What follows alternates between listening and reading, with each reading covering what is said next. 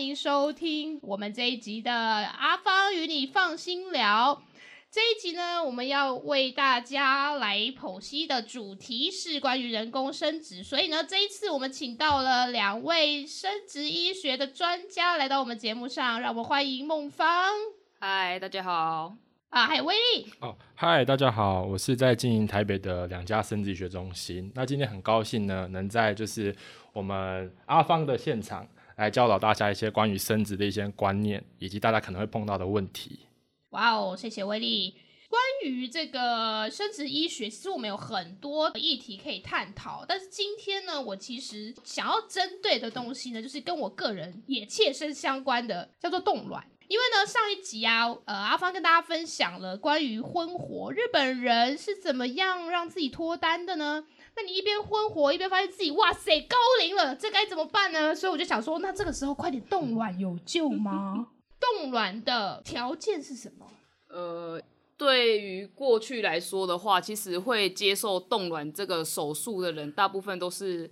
他比如说他很年轻，然后可能还没结婚，或者是已婚但是还没有小孩的女性朋友，他如果不想罹患癌症的话，那就需要考虑到说，哎，他如果说后续化疗啊，或者是放射线治疗，那可能后续会影响到卵子的数量或品质嘛。那有些人更严重的话，他可能卵巢会提早衰竭，所以他因为这个情况之下，他才会去做冻卵这件事情。那以现在这个社会来说呢，其实很多人他会去做冻卵，原因是因为我们现在的人都越来越晚结婚嘛。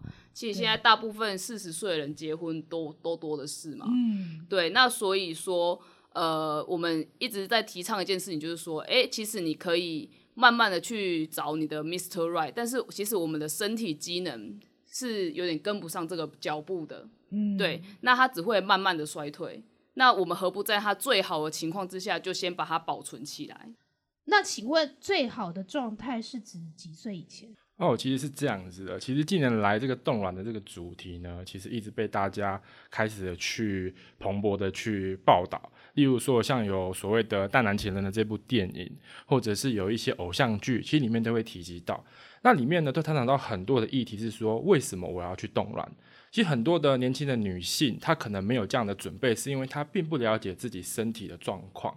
那这时候呢，其实你只要去我们所谓的生殖科去挂个号，然后跟他说我要抽个血，叫做 AMH。这时候呢，我就可以知道说我的 AM 我的卵巢的功能呢，大概是在位于我几岁的时候。例如说，一个三十岁的女性，她的卵巢功能可能已经开始准备要往下掉了。那这时候，其实你就可以开始去跟医生咨询说，你是不是该准备冻卵了？你是不是该把你最青春的卵子冻在这个时候？等你三十五岁，甚至等你到四十岁的时候想怀孕，这时候呢，其实你能受孕的机会就提高了非常的多。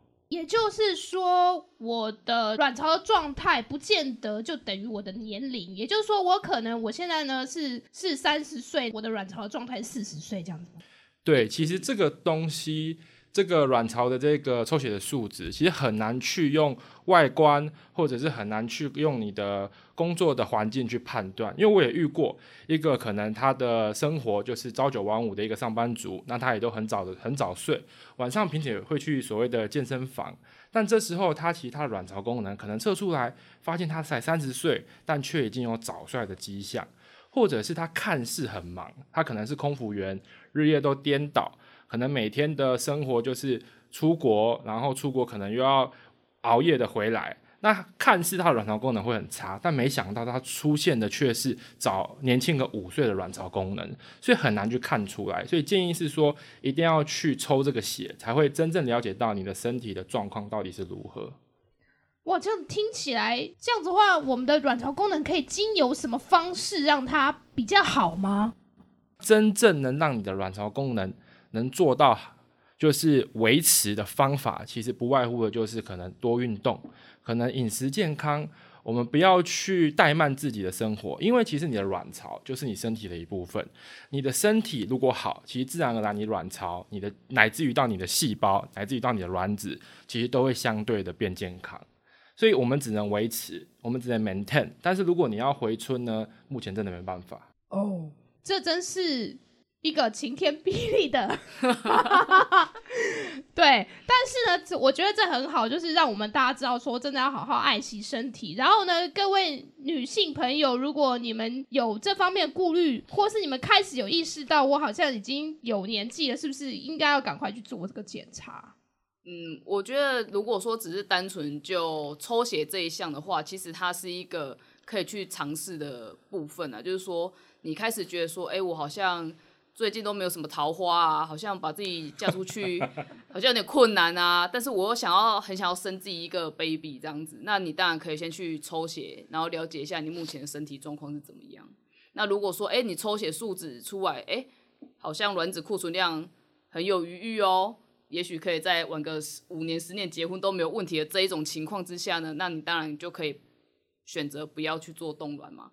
那如果说，哎，你检查出来是发现说，呃，我可能明天就更年期了，那我当然就得要选择赶快去把这个卵子保存起来。好哦，谢谢孟芳的回答。那所以我就想知道喽，那一般我们三十五岁、三十四岁过后啊，就是所谓的高龄，这到底是指我们实际的年纪，还是指我们做出来卵巢的年纪？呃，应该是说这个是呃主管机关他定出来一个年纪啊，就是当当然最主要目的就是希望大家可以越早结婚生小孩是越好的嘛，因为你越早怀孕的话，其实你的卵子甚至是先生的精虫可能品质相对来讲都是比较好的。那你小孩如果他后续产检啊，他可能比较不会有一些异常的部分，对。那像我们比较常听到像唐氏症宝宝的话，大家都会有一个感觉，就是说哦，高龄的人容易生下唐氏症宝宝。那这是为什么呢？就是因为其实当我们年纪越大的时候，我们的卵子的品质相对来讲就是会比较没那么好，所以对，所以他生下就是呃，可能我们现在认为不健康的宝宝的几率就会相对来讲比较高一点点。所以基本上冻卵，也就是呢，最好在你的身体状况越好，然后越年轻的时候来做，对不对？对，没错，就是当你冻卵的年纪往前的话呢，其实你后续把这个卵子解冻下来去做体外受精，然后把它养成胚胎的这个成功几率，相对来讲也是比较高一点的。那有没有人是不适合冻卵的呢？不适合冻卵，呃，我觉得如果说你经济条件是允许的情况之下。那公司又很能够让你去，比如说，哎，随时请假，因为其实像我们冻卵之前，会先施打一些排卵针剂，让我们的卵子长得比较好一点点。嗯，对。那你有打针的情况之下呢，我们当然是定会希望你定期回来追踪，看看，哎，你的卵泡今天长的情况怎么样啊？呃，我们给你打针剂，它有没有乖乖让它卵泡长大？嗯，对。那如果说，哎。公司可能不能让你这样子一直请假回来追踪，或者是说，哎，你经济条件不允许的话，那当然这个就是比较可惜的一个部分。所以这边要请孟芳帮我们稍微再说明的清楚一点，我们究竟冻卵啊，前前后后这整个步骤啊，然后中间要回诊几次啊，等等的，可不可以帮我们详细的说明一下？嗯，应该是说，就是我们以我们女生来说的话啦，就是我们每个月。理论上都会有一颗成熟的卵子被排出来，嗯，但是你以为一颗卵子排出来，它就是只会有一颗卵子嘛？但是其实并不是的。其实，在我们呃卵泡要长大之前呢，它会有很多小小的那些小卵泡。那只是说我们身体能够提供的这些荷尔蒙呢，它只能够能够让一颗卵泡长大。但是如果这个时候我们额外提供它一些养分，的话呢，它就可以让其他原本理论上不会长大那些小卵泡都跟着一起长大。哦，对，就是提供它一些蛮牛呃之类的。对对，提供它一些东西可以让它长大。OK，好。对，然后因为我们会希望你们可能呃三五天就回来追踪一次。那这个追踪的频率呢，其实还是要根据医生他的决定啊，所以也不一定说哎你。做一次冻卵的这个疗程的话呢，哎，可能只需要回来三次或五次，也不是这样子的。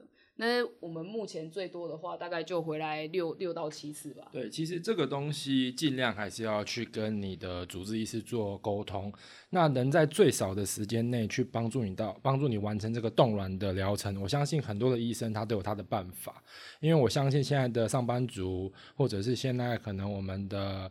科技新贵、我们的 OL，他们其实都有非常多的忙碌的时间都在工作。那当然，这时候医生就会嘱咐你说，你可能在月经第几天回来，然后取卵那天一定要到。这时候呢，就可以让你在可能用最少的时间去回诊的状况下，让你把卵取出来，然后保存你健康的卵子。嗯，所以简单来说，就是不要想太多，钱准备好，然后全部交给专业就好了，是吗？嗯，对最简单就是那这时候其实我们的阿芳嘛哎，提到的钱，那我也可以直接说，其实台湾的这个冻卵的费用其实也不会那么的贵，那就是完完全的费用就是十万块的台币，那之后的保管费用就是一年的，可能有些医院是六千，有些医院可能是一万，这个就不一定一样了。那 total 大概就是可能你可能保管十年，这样可能是差不多十七、十十八万总共的费用。了解。所以就是为了你将来下一代的幸福着想，花个十七八万，就是如果你觉得手手头上面是容许的话，其实就是可以开始去做检查了。对啊，如果手头不允许，就跟爸妈说，因为这非常重要。他们想抱金孙呢，想抱健康的金孙，就要靠他们的钱来帮帮你冻卵了。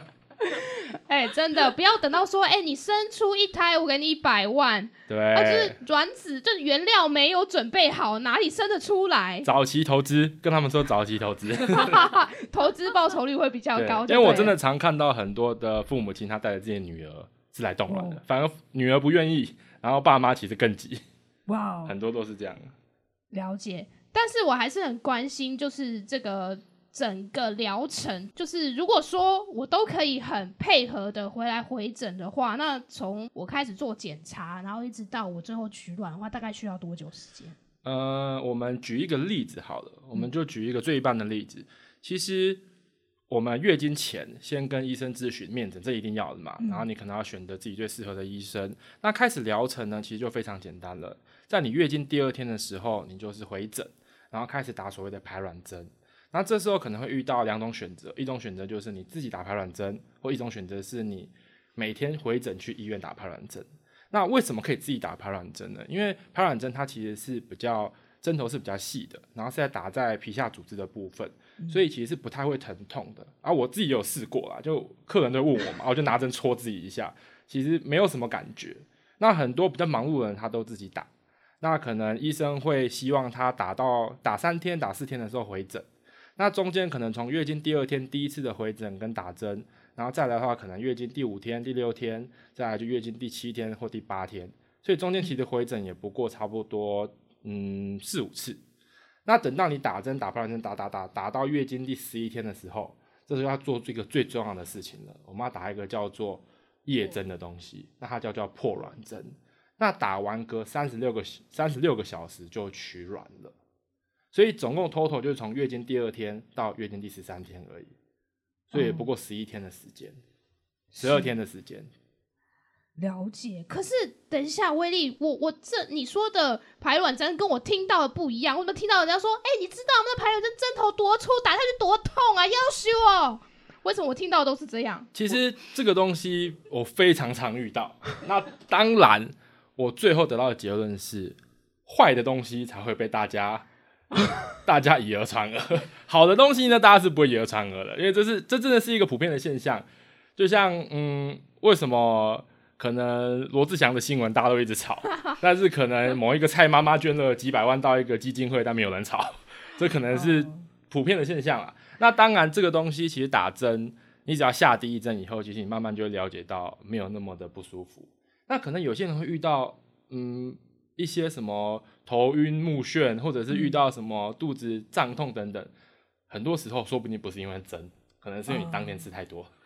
对，所以这个是很难去说到底会发生什么。那基本上都是没什么。对，也还有人还有，因为从生理期第二天就开始了嘛，那很多人生理期就不舒服啊，然后呢就怪到排卵针上。哦，这当然有可能，但我们一向都不会说就是客人怪怪客人怎么样啊，我们一向还是说就是尽量安抚他，因为毕竟做这个生子，我相信其实顾客也是辛苦的。是，像刚刚威力说的这个就是不好的，我容易被放大，这个我非常有感觉，因为毕竟我们导游领队都是这样，如果有客诉，哇，那不得了了，然后可是做的好的时候都不会有人说，哎、你做的不错，哎，嗯，对，好，我懂，我懂。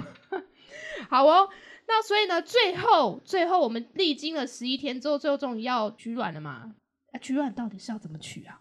取卵的过程，其实我比较，我们就请专业的梦芳来讲，因为毕竟整个卵都是由他去照顾、去培养的，那他也会把整个过程中，因为我其实只是一个主管，我没办法进去刀房，所以我们请梦芳来讲，这可能比较，他可能有更大的经验、更多的经验、更大的体会。呃，取卵手术呢，虽然说它有名字上面有“手术”两个字，但是它其实没有说要把你的肚子打开，然后去看你的卵子到底在哪里，然后把它夹出来，没有到这么夸张的地步。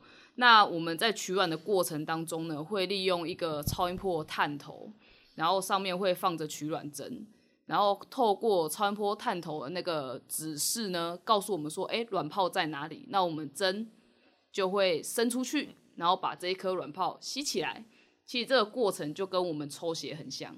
哇哦！然后医生他就把这个卵泡吸出来之后呢，那我们实验室就会透过显微镜，然后去看看说，哎，这颗卵泡里面是不是有卵子？那如果有卵子的话呢，我们就看看它后续有没有成熟，然后能不能做冷冻，这样子。所以说听起来好像没有那么可怕。我觉得它算是呃医疗技术上比较容易接受的。然后我们还要做超音波检查，对不对？那是什么时候要做？呃，其实，在你每一次回诊，然后医生他不是会给你排卵针剂吗？对。那其实，在排卵针剂之后呢，我们就是要看我们卵泡长的情况嘛。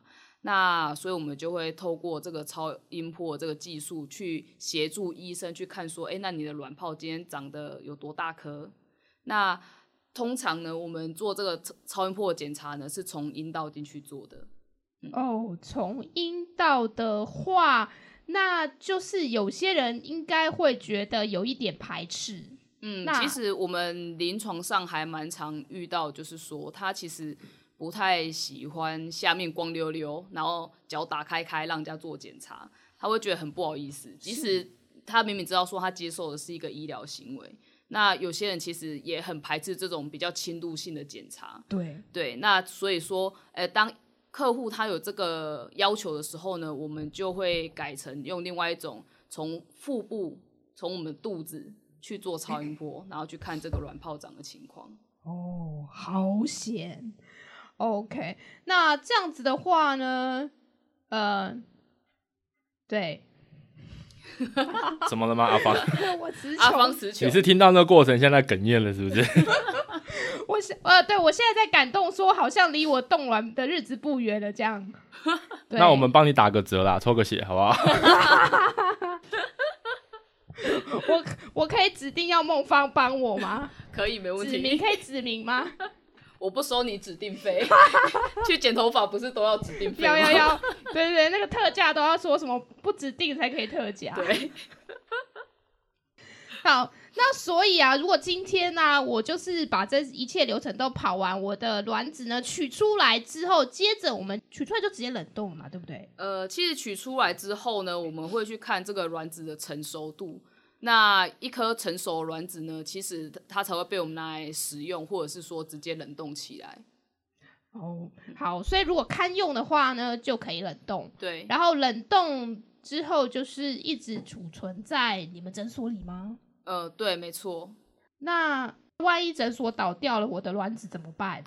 是我在想说，我是不是要去看一下那个经营者啊？万一太老，他到时候退休不做。但威力还很年轻，所以我觉得找威力是 OK 了。他应该还可以再做个几十年。那我卵子再冻个几十年，就是确定储藏的地方是没有问题啊。哦，我我大概可以了解阿芳的疑虑啦。其实，呃，客户他来，他也是希望说他在他的东西可以是被放在一个他很安心的地方嘛。那如果说，哎，这个医生看起来就是要做不做，然后你也不知道说他诊所会不会有一天就倒掉之类的。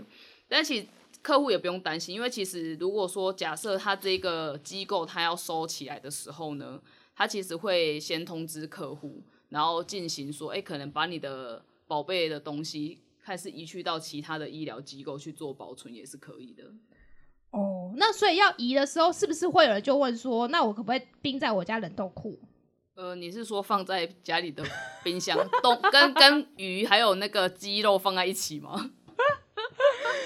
对我，我我在网络上有看过有人提过这个问题耶，嗯到底可不可以啊？孟芳，其实我们我实际上也真的有遇过像这样子的夫妻，他跟我说他不想要缴保存费，因为他觉得就是一个月这样子要，呃，不是一个月啦，一年要花个几千块，然后放在你们诊所，他又用不到、吃不到，也享受不到。他觉得干脆他把那个他的胚胎带回家放着，我就说那你要放在哪里？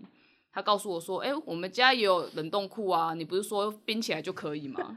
我就说，呃，但是我们的冰不是你想象中的冰。他就说，冰不就是冰吗？为什么不是我想象中的冰？我跟他讲说，因为我们储存的地方其实是一个在非常低温的情况之下，它是零下的一百九十六度，液态氮，对的液态氮里面。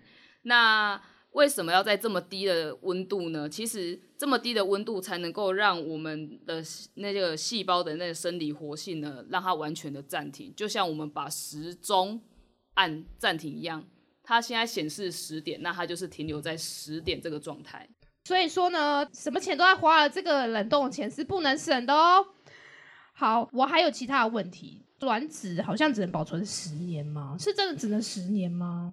嗯，其实保存期限它是没有限制的啦。那只有胚胎它才有限制保存十年这个时间点。那可是如果说当有些他可能来做试管的时候，他可能只有假设只有二十五岁，他就来做试管了。那他其实他这个胚胎他保留十年之后，其实对这个妈妈来说，她也不过才三十五岁，她有可能三十五岁，她还想一直生、一直生、一直生。对，那她就可以透过书面的申请去延长他这个保存的期限。哎，说到一直生、一直生、一直生啊，因为呃，我们知道就是可能在我们的上上一代啊，可能就一直生、一直生、一直生，可能生到四十几岁嘛。究竟我们子宫的使用年限到底可以用到几岁啊？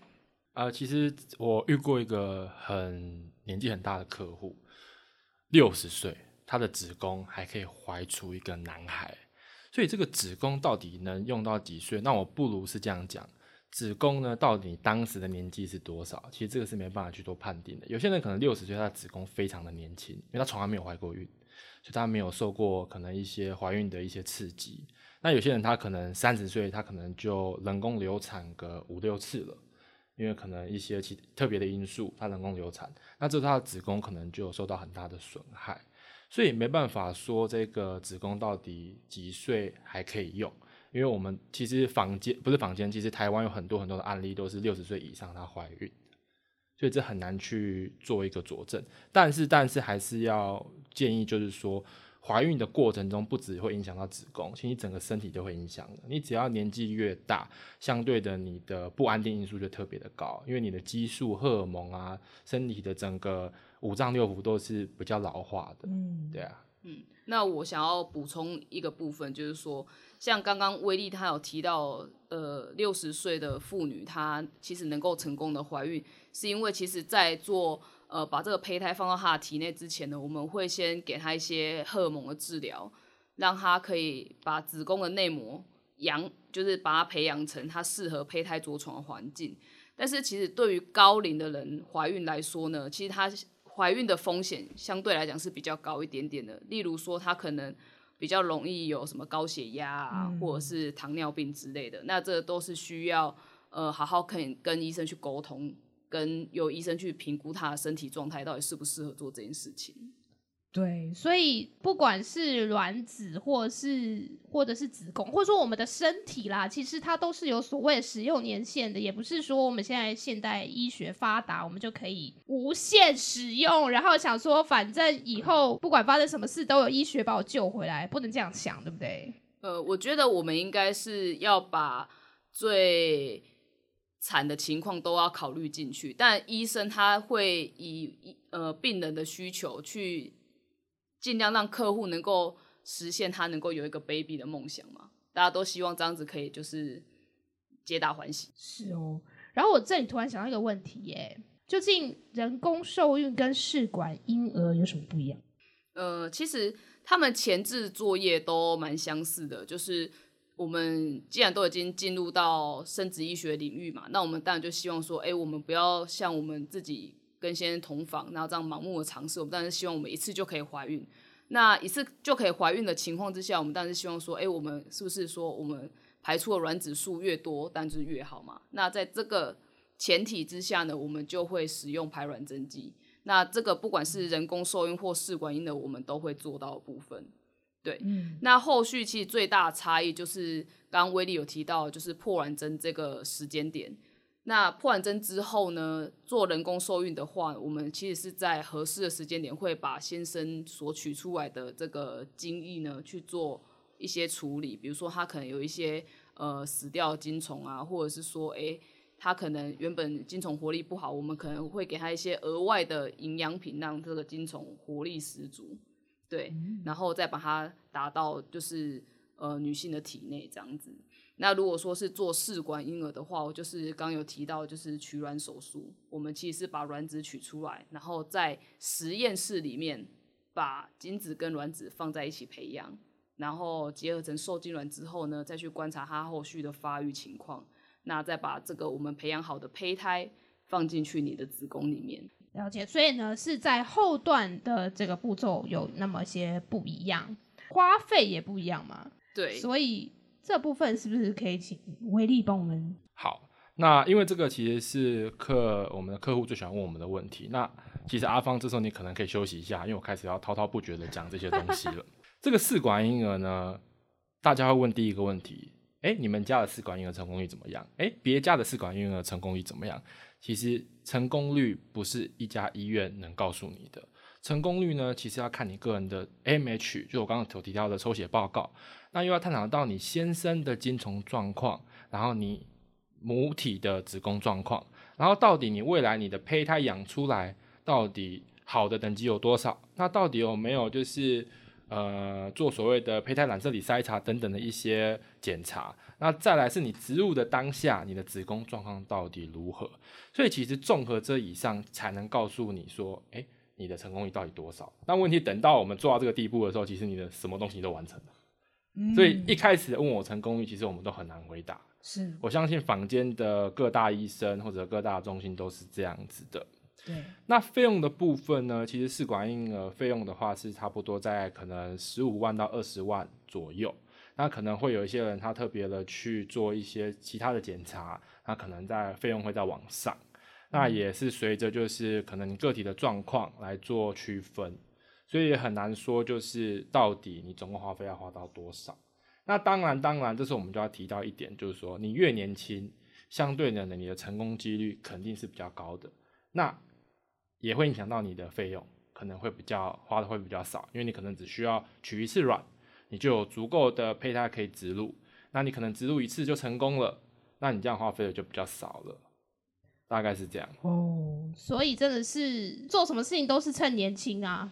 嗯，好哦，那我们这一集呢，很开心请到威力跟孟芳来跟我们聊了这么多。那我们接着下一集呢，我们还会聊关于不孕是谁的问题呢？是不是我年轻我身体好？那这样做我一定什么问题都没有呢？如果想要了解更多关于生殖医学的伟人之的秘辛，请记得一定要收听我们下一集的节目喽。这一集阿芳与你放心聊就到这里喽，拜拜。拜拜。拜。